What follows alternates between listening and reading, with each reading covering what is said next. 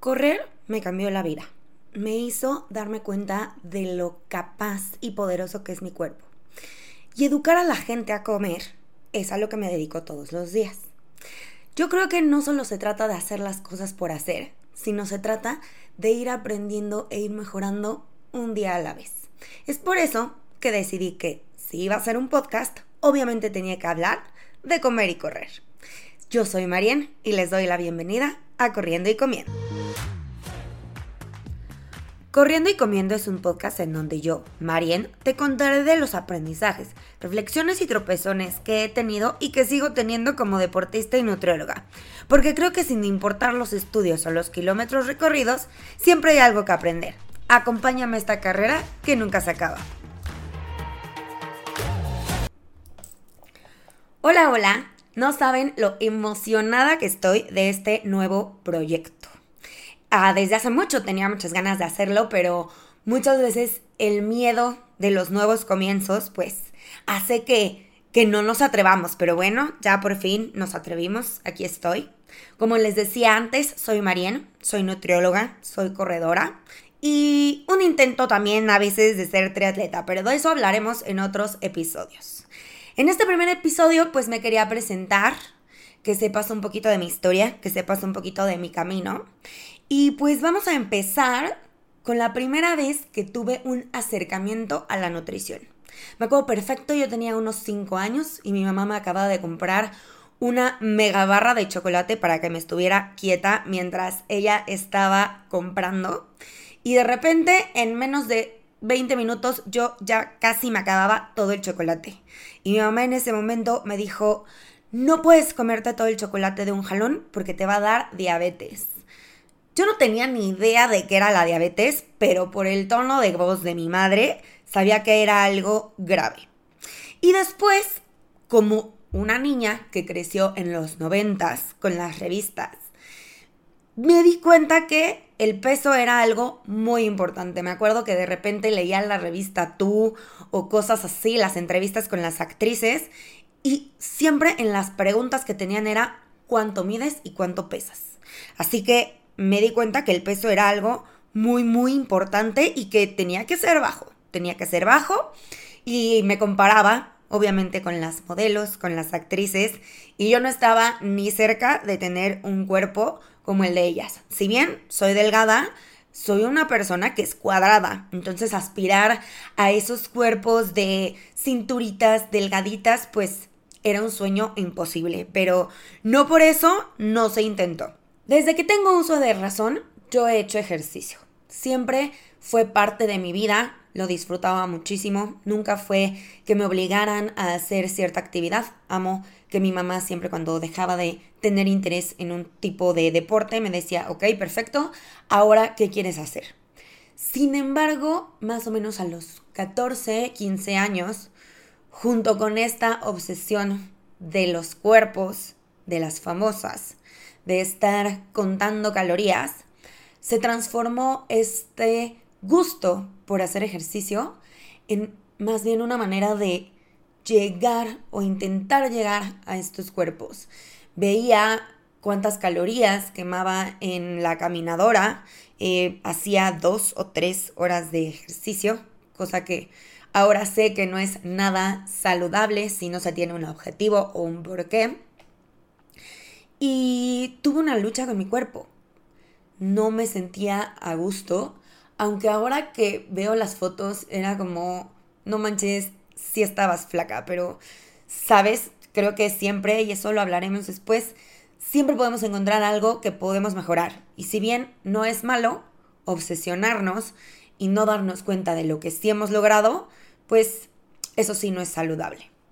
Y fue más o menos a mediados de la universidad cuando decidí meterme al equipo de atletismo y ahí todo cambió porque dejé de obsesionarme por el tiempo que hacía ejercicio, las calorías, que siempre fuera intenso y me empecé a enfocar en hacer ejercicio porque me encantaba platicar con mis amigos y porque me motivaba a ser mejor cada día.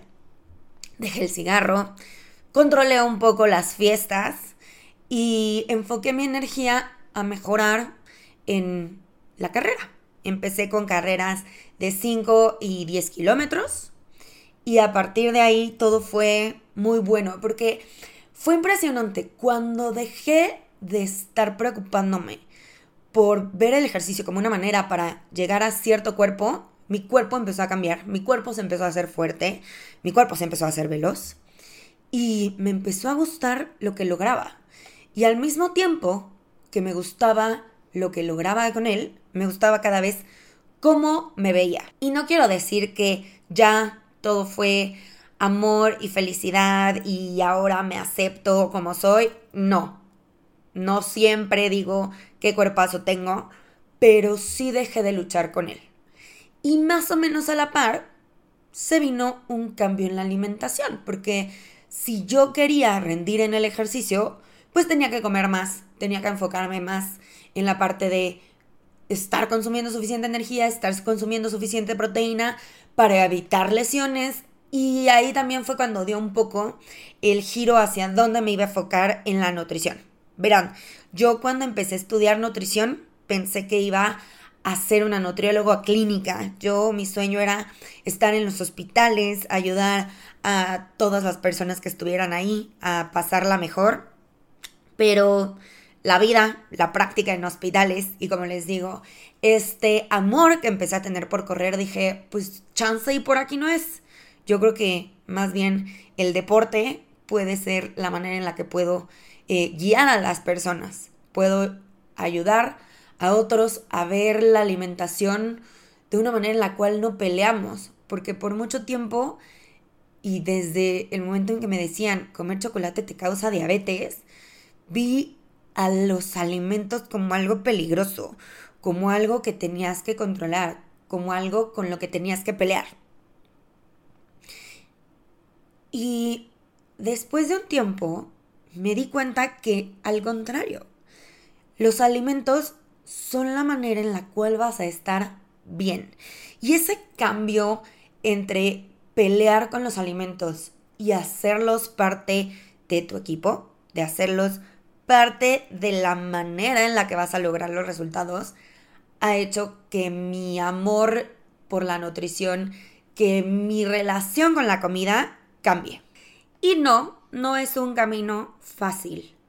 Este amor, encontrar el balance en la alimentación, es aprender a moverte en los grises, porque los alimentos no son buenos ni son malos.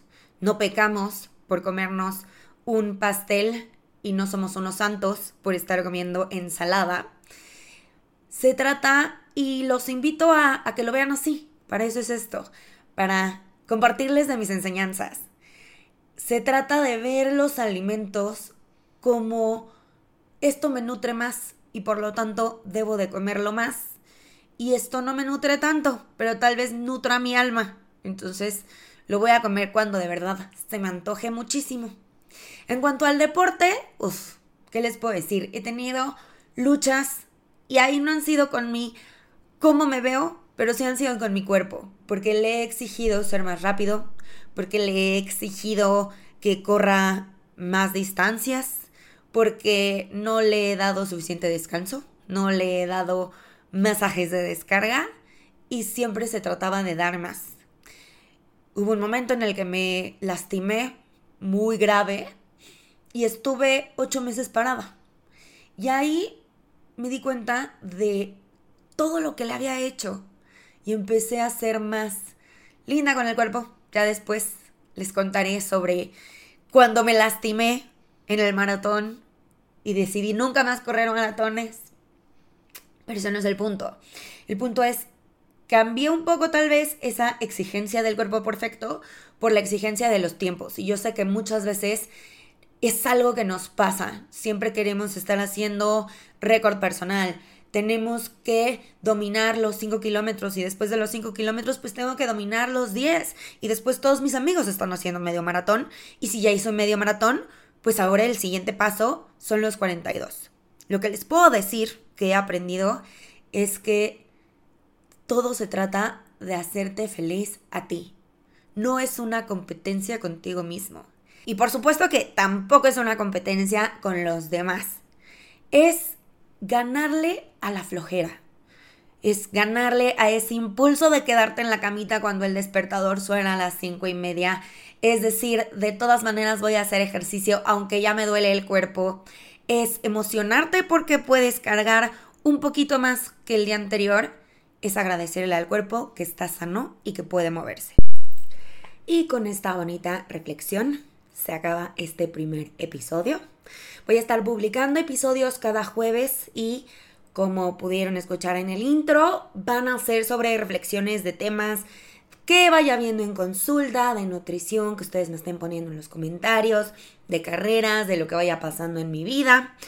Si les gustó este podcast, me van a ayudar mucho dándole like, comentando. Si se suscriben, sabré que no le estoy hablando a la nada. Y muchas gracias por escuchar. Nos vemos el próximo jueves.